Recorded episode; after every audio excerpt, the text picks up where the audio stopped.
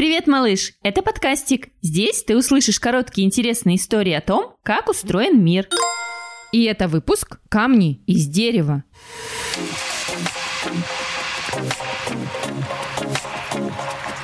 Ты знаешь, малыш, что деревья могут делать камни, и им помогают вода и время.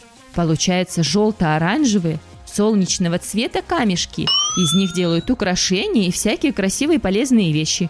А еще лак для дерева и косметику. Эти камушки называются янтарь. Так как же получается янтарь? Он падает с деревьев, как спелые яблоки. Его нужно искать у корней, как грибы или в дупле. А? Янтарь – это окаменелая смола древних хвойных деревьев, которые очень-очень много лет.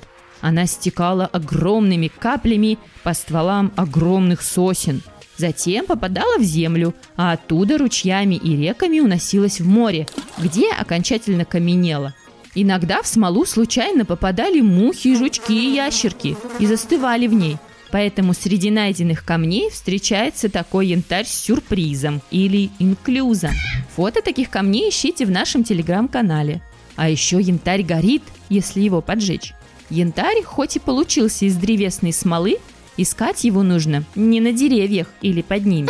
Его добывают с помощью больших сильных машин, гидромониторов. Он размывает землю с янтарем водой. Затем эта жижа поступает на фабрику, просеивается и промывается. Лишняя земля стекает сквозь сетку вместе с водой, а на сетке остаются камешки янтаря. Самые огромные запасы этого солнечного камня найдены, например, в Калининградской области у нас в России, а еще в Польше, Литве, Германии, Доминиканской республике и Мексике.